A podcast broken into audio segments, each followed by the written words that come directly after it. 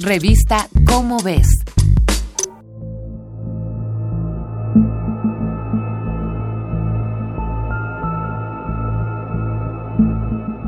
Al día de hoy, a pesar de que el mundo cuenta con una vacuna eficiente contra el sarampión desde 1963, hay países que presentan brotes epidémicos serios como Etiopía, Georgia, Kazajistán, Kirguistán, Madagascar, Myanmar, Filipinas, Sudán, Tailandia, Ucrania y República Democrática del Congo.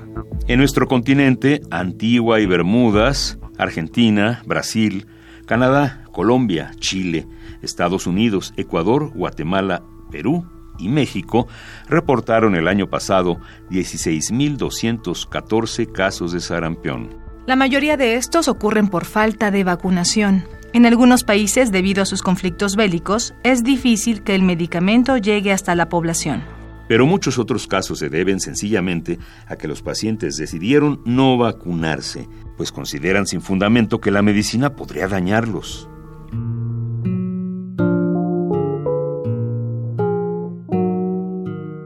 Los orígenes de esta vacuna se remontan a 1954, cuando John F. Enders y Thomas C. Peebles cultivaron exitosamente el virus en células humanas y de mono, a partir de una muestra de sangre de David Edmonston, un estudiante de 13 años enfermo de sarampión.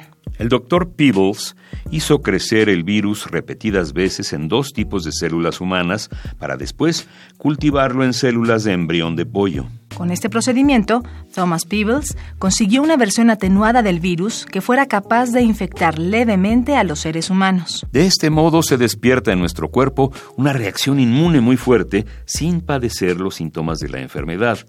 Este virus atenuado fue el corazón de su vacuna.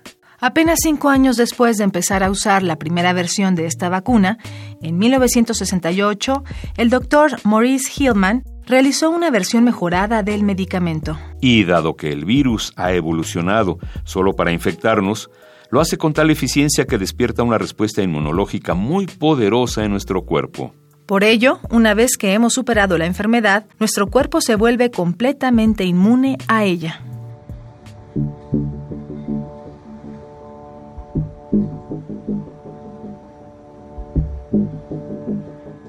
La vacuna es tan eficiente que algunos países ya habían declarado que la enfermedad estaba prácticamente erradicada en su territorio, México entre ellos. De los 525 casos sospechosos de sarampión detectados en nuestro país de enero a agosto de 2019, solo 18 de ellos fueron confirmados y todos ellos son de una variedad importada, es decir, personas que se contagiaron en otros territorios y volvieron al país con la enfermedad. Lo que las autoridades deberían estar cuidando es que no ocurran casos autóctonos, es decir, las cadenas de contagio donde los eslabones son personas que se infectan y enferman en México. Además, por los volúmenes que la UNICEF compra de la vacuna, esta es relativamente accesible en costos. La primera dosis cuesta alrededor de 85 centavos de dólar y la segunda 67 centavos. Pero al mismo tiempo, hay cuestiones que la vuelven una medicina delicada el costo de cobertura global de la vacuna en un 95% es de cientos de millones de dólares. Eso sin contar que la misma es muy delicada, pues si no se almacena en frío, se descompone. Esta es una de las razones por la cual no es fácil hacerla llegar a territorios vulnerables. Se recomienda vacunar a quienes no se han vacunado, si naciste entre 1963 y 1970, si naciste antes de 1963 y no tuviste sarampión, si vas a viajar a otras regiones del mundo donde hay brotes de sarampión. De igual modo, los niños entre 12 y 15 meses de edad deben ser vacunados con la primera dosis y aplicar la segunda dosis entre los 4 y los 6 años de edad.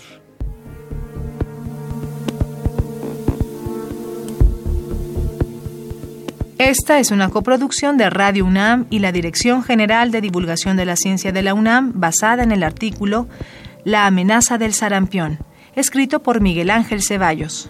Si deseas saber más sobre la lucha mundial para erradicar al sarampión, lee la revista Cómo ves, la publicación mensual de divulgación científica de la UNAM. Revista Cómo ves